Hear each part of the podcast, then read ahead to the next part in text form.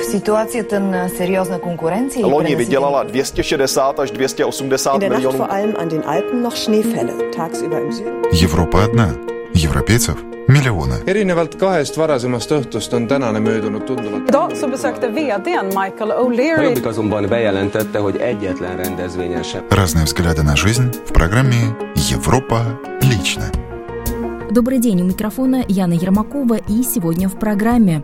В Чехии введут электронный учет выручки. Эстонские водители требуют повышения зарплат.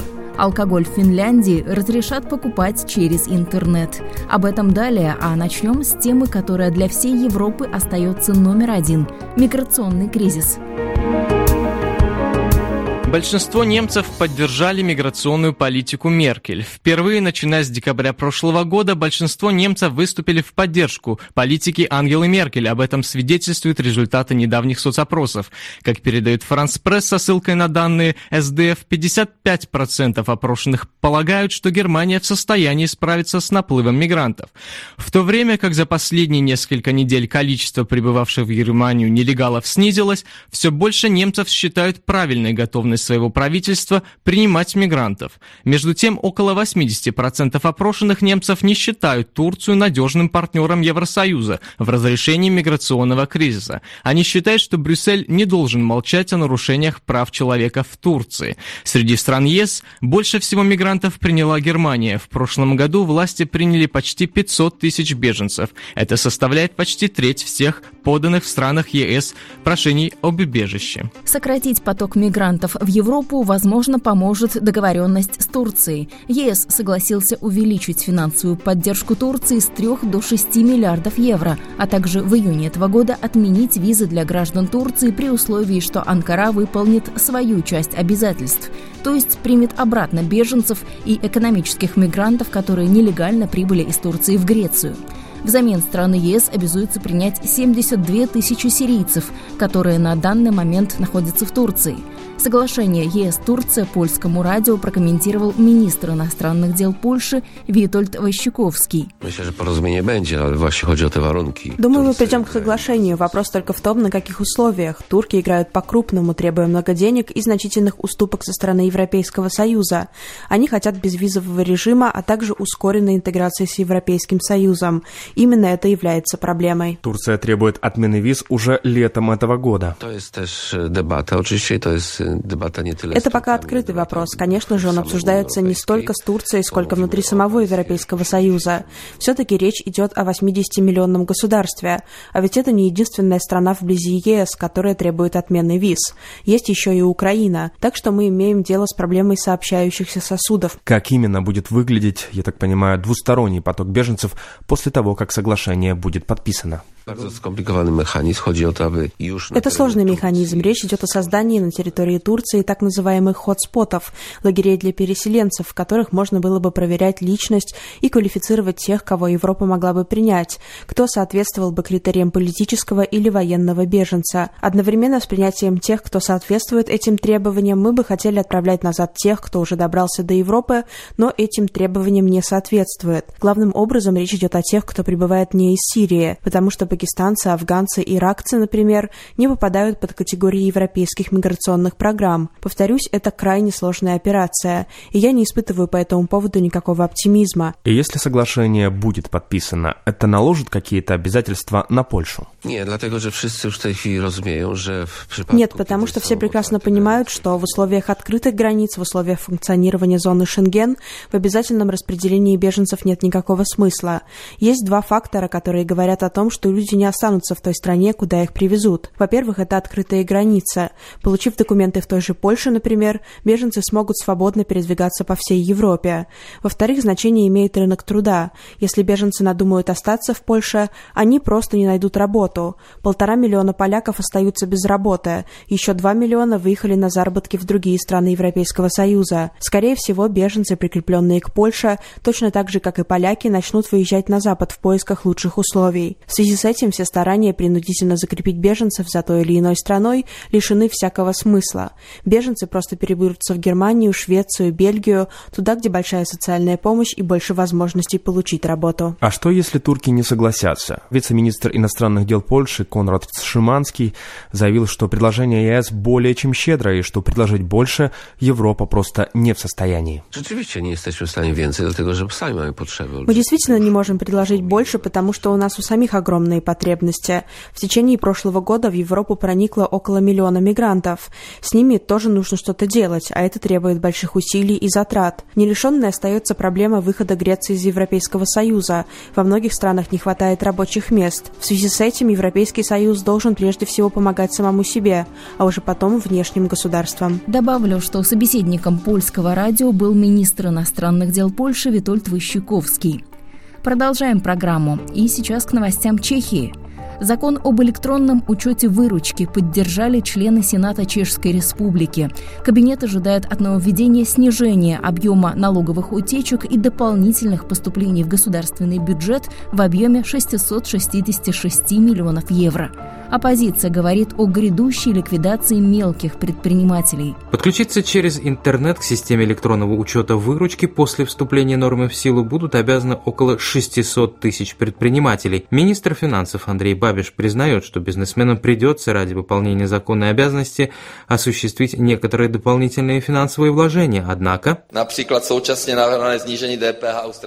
наградой за это им станет снижение налогов, например, продвигаемое сокращение ставки НДС для общепита с 21 на 15%, а также меньшее количество контрольных рейдов и упрощение системы оплаты налогов. Главной же выгодой станет защита от нечестных конкурентов, которые достигают более хороших финансовых результатов благодаря хищению средств из общественных бюджетов.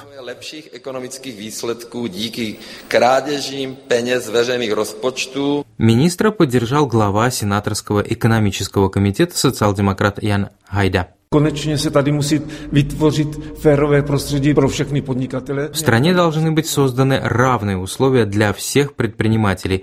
Невозможно, чтобы друг против друга стояли те, кто ведет свои дела честно, платя налоги, и те, кто откровенно занимается мошенничеством. Podnikají v podstatě bez evidence, neodvádí daně a doslova podvádí. Для оппозиции закон, внедряющий электронный учет выручки, неприемлем, так как он может ликвидировать множество мелких фирм. В сегменте малого и среднего бизнеса осуществляется 7% от общего объема налоговых махинаций, 93% – это дело крупных компаний. Введение этой дорогостоящей системы ударит только по приличным людям, мошенники ей вновь злоупотребят. Jsou lidi, kteří zvyšují kvalitu našeho života v našem bezprostředním Это люди, которые поднимают качество нашей ежедневной жизни. Парикмахеры, сапожники, продавцы нетипичных товаров, которых нет в супермаркетах. Эти люди – соль земли, а мы хотим их ликвидировать. solí země. A my jedeme zlikvidovat. Заявил член Верхней палаты Ири Огрфаза. Вопросами финансов заняты на этой неделе и в Швеции. Почти 10 тысяч шведов прислали в налоговое ведомство сведения о своих капиталах, размещенных за границами Швеции, поскольку все труднее становится спрятать деньги. Шведская государственная казна получила таким образом дополнительно 1,8 миллиарда крон после 2010 года. Выбор перед такими людьми стоит между необходимостью уплатить налог на свои спрятанные деньги за последние пять лет, либо попасть под суд и к тому же заплатить еще и добавочный налог. Многие поэтому предпочитают первый, более дешевый, так сказать, или льготный вариант. Тайна банковских вкладов значительно уменьшилась после подписания Швеции в 2008 году договоров с другими странами об обмене информацией. Это значит, что налоговое ведомство имеет теперь доступ не только к банковским счетам внутри Швеции, но и во многих других странах, например, в Швейцарии, где раньше можно было укрыть свои доходы от шведских налогов. Борются за кровно заработанное и в Эстонии. Транспортный профсоюз Эстонии проводит сбор подписей в поддержку требований о повышении зарплаты водителей автобусов. Работодатели не против, но ждут, когда свое слово скажет государство. О сути требований журналисту эстонского радио Инге Пальместе рассказал координатор секции водителей автобусов Транспортного профсоюза Эстонии Ара Кюбарсеп. Мы начали переговоры о зарплате водителей автобусов еще осенью прошлого года. Мы проводили встречи в фирмах, и тогда позиция предприятий была такая, что зарплаты все-таки можно поднять на уровне всего сектора. В связи с этим на сегодняшний день мы, так сказать, заморозили переговоры на уровне предприятий и более активно занимаемся переговорами с Союзом автопредприятий. Мы хотим, чтобы почасовая зарплата была 4 евро, а месячная 900 евро. Но проблема работодателей в некоторой степени связана с госпоставками. Конкурсы на госпоставки, которые были выиграны 5-7 лет назад, вернее, система финансирования госпоставок устарела в том смысле, что зарплаты водителей автобусов выросли, а расходы на топливо упали, потому что автобусы стали более экономичными. Если, например, государство платит работодателю дотацию, то по существующей ныне формуле 46% должны составлять расходы на топливо топлива, а расходы на зарплату где-то 23-25%. Но сегодняшняя реальность такова, что зарплаты выросли, а доля расходов на топливо, наоборот, сократилась, и эти проценты поменялись местами. Поэтому работодатели считают, что государство должно изменить эту схему финансирования, и тогда они получат основания для разговора о повышении зарплаты. Эти темы мы уже обсудили с представителями Департамента шоссейных дорог и дошли уже до министра. Оттуда может быть какое-то изменение, но оно распространится только на новые договоры, а тех договоров, которые уже действуют, это не коснется. Пока мы собираем подписи водителей автобусов в поддержку заключения договора о зарплате, а также интересуемся у них, готовы ли они к каким-то акциям в поддержку требований о повышении зарплаты. Вот вы уже сказали, что хотите добиться повышения минимальной месячной зарплаты водителей автобусов до 900 евро. А сколько она сейчас составляет? Сейчас в нашем секторе минимальная зарплата составляет 800 евро в месяц и 3,20 в час. Так что компромисс, наверное, будет где-то посередине. Но здесь мы главный упор делаем на то, чтобы именно почасовой минимум был повышен более значительно по сравнению с сегодняшним. Это коснется водителей всех автобусов, и внутриэстонских, и международных линий, и городских маршрутов? Сейчас договором о минимальной зарплате охвачены все водители автобусов, обслуживающие клиентов, с которых берут деньги. То есть речь идет о платных перевозках пассажиров. Таким образом, это касается и международных, и внутренних междугородних линий, и заказных рейсов. Исключение составляют случаи, когда у какой-то маленькой волости есть свой автобус, который совершенно бесплатно доставляет местных жителей, например, в торговый центр или детей в школу sõidutab täiesti tasuta. Как с водителями таллинских автобусов? Их будет касаться повышения зарплаты? Ведь местные жители ездят на автобусах бесплатно. В случае Таллина это своего рода исключение, ведь эти пассажирские перевозки на самом деле оплачиваются. Для людей это бесплатно, но город обеспечивает работу общественного транспорта за счет денег налогоплательщиков. Так что Таллин это касается, потому что город платит за пассажиров.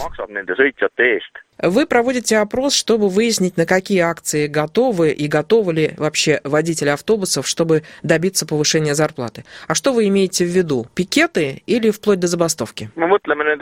Прежде всего мы говорим о сборе подписей в поддержку наших требований о зарплате.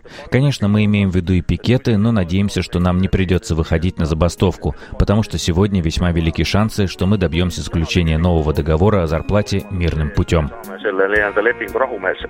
Из Эстонии отправляемся в Венгрию. Год назад в Венгрии вышел закон о закрытии крупных торговых центров по воскресеньям. С того времени выручка маленьких магазинов значительно выросла. Подробности в материале наших коллег телеканала М1. В прошлом году многие предсказывали многотысячные увольнения и падение продаж.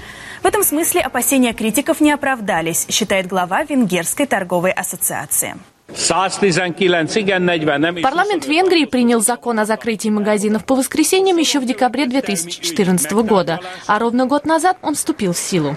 Глава Венгерской торговой ассоциации отметил, что покупатели быстро адаптировались к новому графику работы магазинов.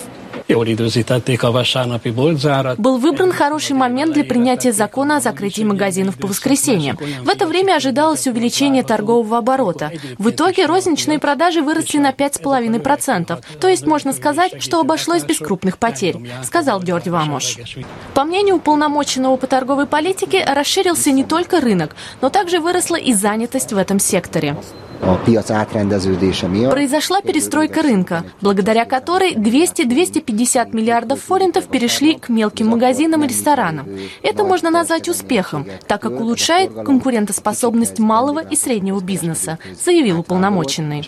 Криштоф Сатмари отметил, что ограничения графика работы магазинов не привели к сокращению доходов крупных торговых центров и к увольнению работников, хотя аналитики прогнозировали именно это, а на самом деле в секторе торговли до сих пор ощущается недостаток рабочей силы. И завершим программу сообщением из Финляндии, где любители спиртного с нетерпением ждут прихода осени. Ценители алкоголя в Финляндии скоро получат возможность заказывать вина и прочие спиртные напитки через интернет напрямую из монопольной сети «Алка». Сетевой ассортимент «Алка» входят все напитки, находящиеся сейчас в розничной продаже. Кроме того, возможны поставки продукции, не входящей в ассортимент. «Алка» откроет интернет-торговлю в ноябре этого года.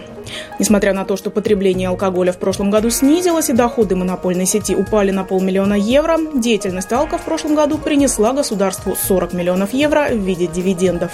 Это была программа «Европа лично». Ее подготовила и провела я, Яна Ермакова. В программе были использованы материалы наших коллег русских радиостанций и телекомпаний Венгрии, Чехии, Швеции, Франции, Польши, Финляндии и Эстонии. Мы продолжим рассказывать о жизни европейцев ровно через неделю. До новых встреч!